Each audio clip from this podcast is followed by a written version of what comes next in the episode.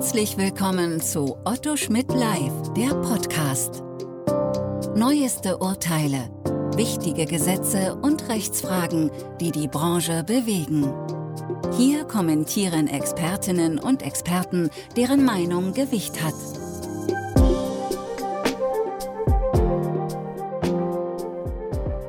Meine heutige Gesprächspartnerin Birgit Niebmann ist Direktorin des Amtsgerichts Bonn, leidenschaftliche Familienrechtlerin, langjährige Autorin des unterhaltsrechtlichen Klassikers Niebmann-Seiler zur Höhe des Unterhalts, Mitglied im Vorstand des Deutschen Familiengerichtstag und, und das ist heute der Anlass für das Gespräch, Vorsitzende der Unterhaltskommission des Deutschen Familiengerichtstags, die vor kurzem in einem Ausblick auf die Düsseldorfer Tabelle 2022 auch erneut eine Strukturänderung der Tabelle vorgeschlagen hat. Herzlich willkommen, liebe Birgit.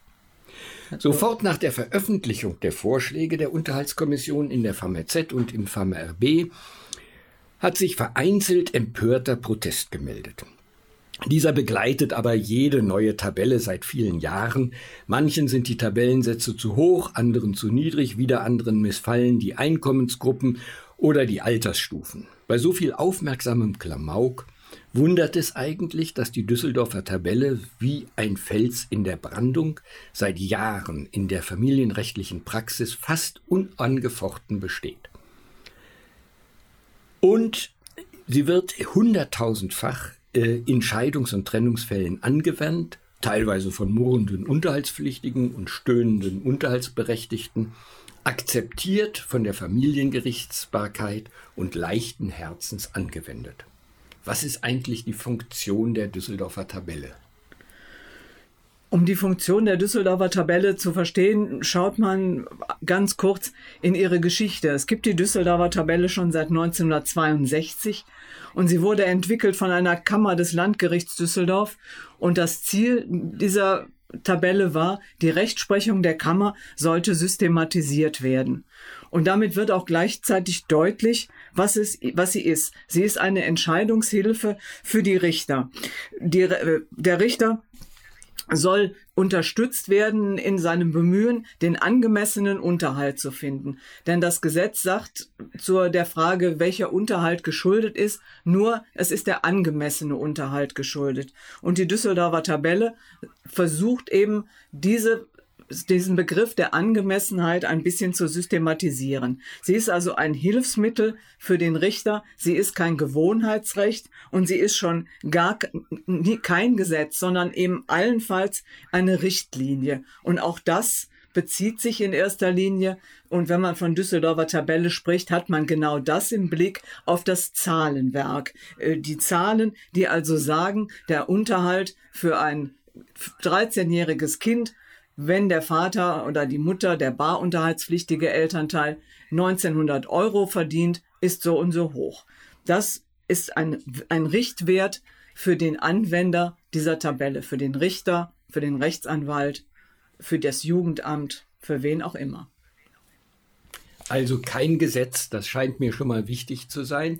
Äh, das ist aber klar, Gesetze können nur äh, der Bundestag und die Parlamente verabschieden. Ja. Aber im letzten Koalitionsvertrag war ein Prüfungsauftrag enthalten, ob die Düsseldorfer Tabelle ins Gesetz übernommen werden soll. Äh, ist, das ist nicht umgesetzt worden. War das nun Glück oder war das Pech? Also ich empfinde das eigentlich als Glück, äh, dass äh, die Düsseldorfer Tabelle nicht in Gesetzesform gebracht worden ist. Zum einen ist die Aufgabe des Gesetzgebers eher allgemeiner und globaler Art, während die Düsseldorfer Tabelle doch Lösungen für den Einzelfall gibt.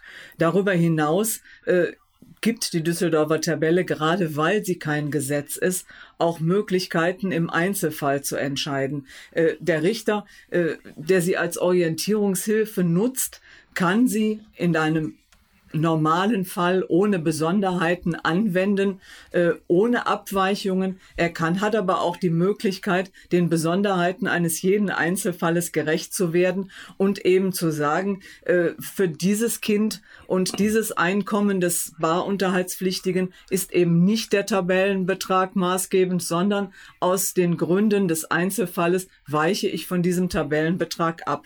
Diese Möglichkeit hätte das Gericht nicht, wenn es sich tatsächlich ein förmliches Gesetz handeln würde.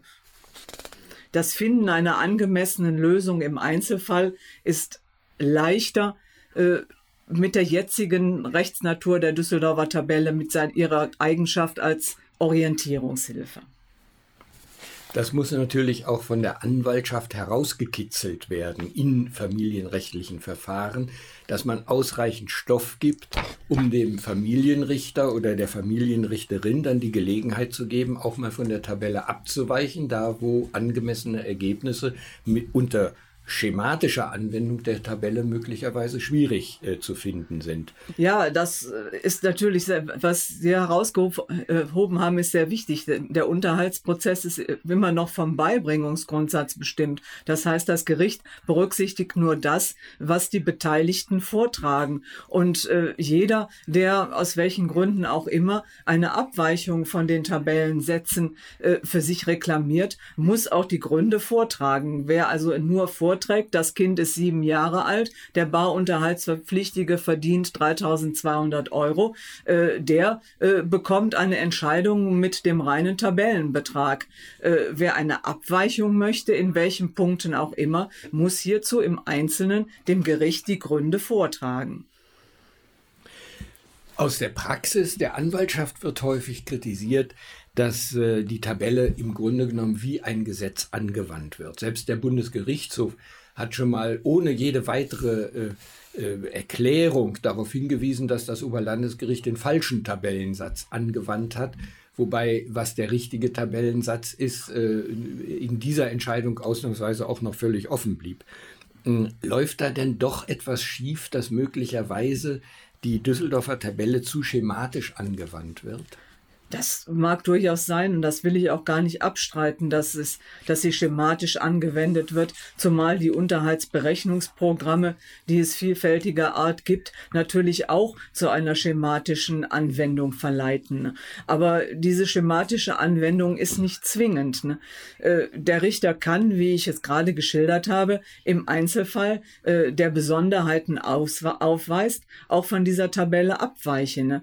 Andererseits bietet eine gewisse schematische Anwendung natürlich auch Rechtssicherheit. Für den Normalfall, wenn ich ihn mal so nennen darf, bietet er eine einheitliche Handhabung äh, in ganz Deutschland. Also das äh, Kind, was in München lebt, äh, bekommt, wenn der Einzelfall keine Besonderheiten aufweist, den gleichen Unterhalt bei den gleichen Verhältnissen äh, wie das Kind, äh, was also in Hannover oder in Schwerin lebt. Das ist sicherlich ein erheblicher Beitrag zur Rechtssicherheit.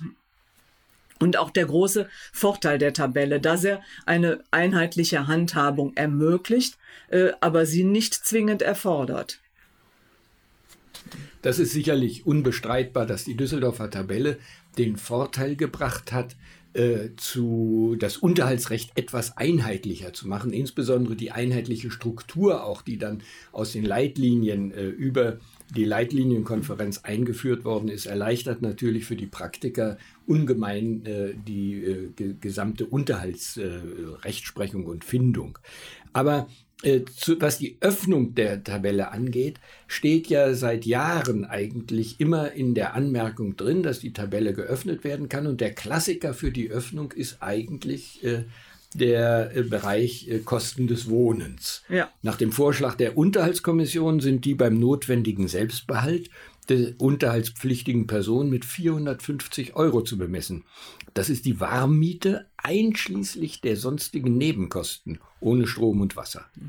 Ich komme aus Augsburg. Sie werden in Augsburg allenfalls ein Wohnklo für diesen Preis anmieten können, von Düsseldorf, Köln, München und Hamburg und Frankfurt ganz zu schweigen. Wie soll man damit umgehen? Äh, es wird immer wieder berichtet aus der Praxis, dass die Amtsrichter und die Familienrichter, wenn man na, na, die Wohnkosten erhöht geltend macht, schlicht und ergreifend abwinken und sagen, in der Tabelle ist das so geregelt und damit Ende aus Mickey Maus. Was soll man da machen? Das ist in der Tat, sind die Wohnkosten ein Dauerbrenner und ein schwieriges Problem. Das, was Sie gerade gesagt haben, äh, hört man immer wieder äh, bei Fortbildungen oder sonstigen Veranstaltungen. Und ich will das auch gar nicht in Abrede stellen, dass es Kollegen gibt, äh, die eine absolut schematische Anwendung der Tabelle bevorzugen. Die Unterhaltskommission und auch die Vertreter der Oberlandesgerichte, allen voran das Oberlandesgericht Düsseldorf, wir haben sehr, sehr häufig und in intensiv über die Wohnkosten äh, diskutiert und wissen natürlich, äh, dass es sehr unterschiedliche, äh, dass die Wohnkosten sehr unterschiedlich sind, äh, je nachdem, in welchem Teil Deutschlands man sich aufhält und welcher Teil Deutschlands, in welchem Teil äh, der Unterhaltspflichtige lebt. Ne? Wir haben uns trotzdem bislang äh, dazu entschlossen, äh, die Wohnkosten nicht aus der Tabelle herauszunehmen, weil wir glauben, dass ansonsten eben die Einheitlichkeit der Tabelle nicht mehr gewahrt ist. Ne? Es gibt aber eine Öffnungsklausel, äh, die sogar ziemlich weit gefasst hat, die nämlich lautet, äh, der Selbstbehalt soll erhöht werden, also schon etwas mehr als kann erhöht werden. Der Selbstbehalt soll erhöht werden, wenn die Wohnkosten den ausgewiesenen Betrag überschreiten und nicht unangemessen sind. Dies ist ein Tor, äh, das dem Richter ermöglicht, die Wohnkosten des Einzelfalles zu berücksichtigen. Natürlich bedarf es auch hierfür, wie ich es eben schon gesagt habe, eines anwaltlichen Vortrages. Es muss also gesagt werden, äh, der Unterhaltspflichtige äh, hat also eine Zwei-Zimmer-Wohnung angemietet, für die er in Stuttgart, in Augsburg, in Hamburg nicht 450 Euro, sondern 700 Euro an Miete entrichtet. Und dann muss man natürlich das ein bisschen untermauern und kann ja man hat ja Hilfsmittel, um den angemessenen Mietzins festzustellen. Ne? Es gibt äh, die Wohngeldtabellen, ne? die Jobcenter äh, haben bestimmte Beträge, die sie als angemessene Wohnkosten ansehen. All das kann vorgetragen werden und all das würde auch dem Richter ermöglichen, im Einzelfall die angemessenen Wohnkosten festzulegen. Und es bedarf dann zum Beispiel auch des Vortrages, dass der Unterhaltspflichtige äh, alle 14 Tage über das Wochenende Wochenende und vielleicht auch noch an ein, in einer Nacht in der Woche äh, seine beiden Kinder äh, bei sich äh, zum Umgang bei sich wohnen hat und dass also zum Beispiel für die 14-jährige Tochter auch durchaus ein eigenes Zimmer erforderlich ist und dem Unterhaltspflichtigen äh, nicht ein Einzimmer-Apartment zugemutet werden kann. All das bedarf aber eines des anwaltlichen Vortrages und dann ist der Richter eigentlich auch gehalten, sich zumindest mit dem Vortrag auseinanderzusetzen setzen und ihn nicht mit dem pauschalen Hinweis auf den Betrag, den die 450 Euro der Düsseldorfer Tabelle vom Tisch zu wischen. Ob das im Einzelfall gemacht wird, es ist durchaus denkbar, dass das nicht gemacht wird, aber das wäre nicht meinen Augen nicht richtig. Eine richtige Tabellenanwendung äh, würde äh, eine solche Auseinandersetzung mit den Argumenten erfordern. Zumal auch der Bundesgerichtshof in einer jüngeren Entscheidung äh, auch äh, dieses Einfallstor ebenfalls gewährt hat, indem er also gesagt hat, äh, der Wohnkostenanteil äh, kann erhöht werden, wenn er im Einzelfall nach den Umständen nicht vermeidbar, so die Formulierung des BGH, überschritten wird. Also diese Möglichkeit, diese Öffnungsklausel äh, ist gewissermaßen durch den Bundesgerichtshof äh, abgesegnet worden. Nur es muss dann eben wirklich zum Einzelfall vorgetragen werden. Also eine Ermunterung für die Anwaltschaft an der Stelle vorzutragen und gleichzeitig die Ermunterung an die Richterschaft, äh, an dieser Stelle etwas aufgeschlossener ökonomischen Argumenten zu sein. Auf jeden Fall. Und das ist auch, also diese äh, Prüfung im Einzelfall ist auch äh, eigentlich erforderlich zum Überleben der Düsseldorfer Tabelle, ne? denn äh, die Vorteile, die sie bietet gegenüber dem Gesetz, müssen gerade auf, äh, ausgenutzt werden. Ne? Denn das ist, denke ich, ist auch noch ein wichtiges Kriterium oder ein wichtiger Gesichtspunkt, über den wir noch nicht gesprochen haben. Die Düsseldorfer Tabelle ist ja nicht nur eine Orientierungshilfe für den Richter, sondern auch für die Jugendämter, äh, die mit Unterhaltsfragen zu tun haben, für die Jobcenter, die übergeleiteten Unterhalt geltend machen und eben auch für die äh, Eltern in Scheidungs- und Trennungssituationen, äh, die also sehr häufig sich auch einigen in Anwendung der Düsseldorfer Tabelle. Denn jeder äh, praktische Praktiker wird im Augenblick feststellen, dass die Anzahl der Unterhaltsverfahren und insbesondere der Kindesunterhaltsverfahren sehr, sehr zurückgegangen ist in den letzten Jahren. Und das ist sicherlich auch der großen Akzeptanz der Düsseldorfer Tabelle zu verdanken und auch ihrer einfachen Handhabung. Also das ist natürlich äh, ganz, ganz wichtig, dass im Grunde genommen die Tabelle auch für Laien lesbar ist. Die ja. vertun sich dann manchmal an irgendwelchen Stellen, aber äh, das halte ich auch für einen ausgesprochen wichtigen, äh, wichtige Funktion der Tabelle, dass äh, hier an dieser Stelle äh, auch für Laien das Ganze handhabbar wird und man nicht ununterbrochen zum Gericht oder zu Anwälten rennen muss. Also das ist sicherlich auch gelungen. Aber ein anderes Thema wollte ich noch aufreißen. Äh, nämlich äh, die Prinzessinnen und Prinzen, die wir im Lande haben. Der Bundesgerichtshof hat äh, die Öffnung der Düsseldorfer Tabelle nach oben in die oberen Einkommensregionen angemahnt und äh, ist offensichtlich der Auffassung, dass die bisherigen Tabellensätze nach oben erweitert werden müssen, um äh, in besonders guten Einkommensverhältnissen auch einen äh, angemessenen Bedarf sicherzustellen. Äh, es gibt verschiedene Vorschläge, wie weit man die Tabelle nach oben erweitern kann und äh, wie viel 1000 Euro ein äh, 13- oder 14-Jähriger braucht, äh, um äh, angemessen äh, alimentiert zu sein. Wie hat sich jetzt die Kommission dazu gestellt? Die Kommission hat eine moderate Fortschreibung der Düsseldorfer Tabelle vorgenommen. Wir äh, haben also, sind nicht den schon veröffentlichten Vorschlägen gefolgt, äh, die also in fünf Prozent Stufen äh, weiter fortschreiten und dann hinterher zu Höchstbeträgen kommen, die zwischen 900 und 1354 Euro je nach Alter des Kindes liegen. Wir haben uns für eine etwas moderatere Lösung entschieden äh, und kommen also zu Höchstbeträgen von 286 180 Euro in der kleinsten, äh, für die jüngsten Kinder bis 1128 Euro für die älteren. Äh, wir haben uns davon leiten lassen, dass es auch eben hier äh, eine, wollten wir eine einfache Handhabung ermöglichen mit weniger Einkommensgruppen als bei den 5% Schritten. Äh, darüber hinaus waren wir der Auffassung, dass also bei den Beträgen, die ich gerade genannt habe, also 780 bis 1120 Euro, eigentlich das Maß dessen erreicht ist, was noch kindlicher Bedarf ist. Ne? Denn äh, der Bundesgerichtshof sagt trotz der Forderung nach der Fortschreibung der Tabelle, dass es also äh, der Bedarf des Kindes durch das Kindsein geprägt ist und eben äh, keine Teilhabe am Luxus ist. Und äh, da haben wir uns mit den sehr hohen Beträgen, die teilweise veröffentlicht wurden, schwer getan und haben also gesagt, also ein Betrag von 944 Euro äh, für ein vierjähriges Kind, äh, das ist nicht mehr durch das Kindsein geprägt, sondern das grenzt an oder ist Teilhabe am Luxus. Ne? Und äh, darüber hinaus äh, waren wir der Auffassung, dass es in diesen hohen Einkommen Einkommensverhältnissen eine so kleinteilige Gliederung nicht mehr bedarf. Ne? Während es in den niedrigen Einkommensgruppen sicherlich äh, kleinere Schritte äh, angebracht sind, sowohl für den Bedarf des Kindes als auch für die Leistungsfähigkeit des Pflichtigen, äh, sind also, kann man in den höheren Einkommensgruppen etwas großzügiger vorgehen. Äh, das hat uns leiten lassen, äh, eine etwas moderatere Lösung äh, vorzuschlagen. Wenn ich das mal so spaßig sagen darf, ich hatte neulich einen Fall, wo für einen 13-Jährigen ein Bedarf äh, geltend gemacht worden ist in Höhe von 750 Euro für ein paar Designer-Sneakers. Das scheint eher ein Bedürfnis zu sein und kein tatsächlicher Bedarf. Das scheint mir ein bisschen was mit Luxus zu tun zu haben, äh, den der Bundesgerichtshof ja gerade nicht haben will, sondern er hat gesagt, durch das Kindsein geprägt. Und diese Sneakers, da tue ich mich schwer, ob das noch was mit Kindsein zu tun hat. Ne?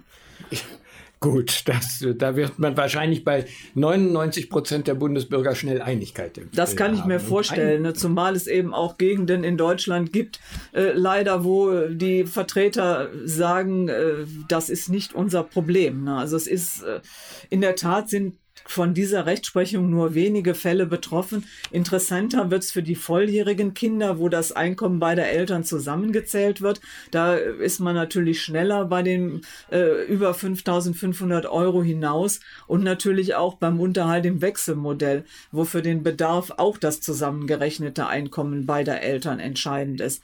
Da ist man öfters äh, in der Situation, dass die 5500 Euro überschritten werden und man dann also auch eine Orientierungshilfe benötigt. Ne?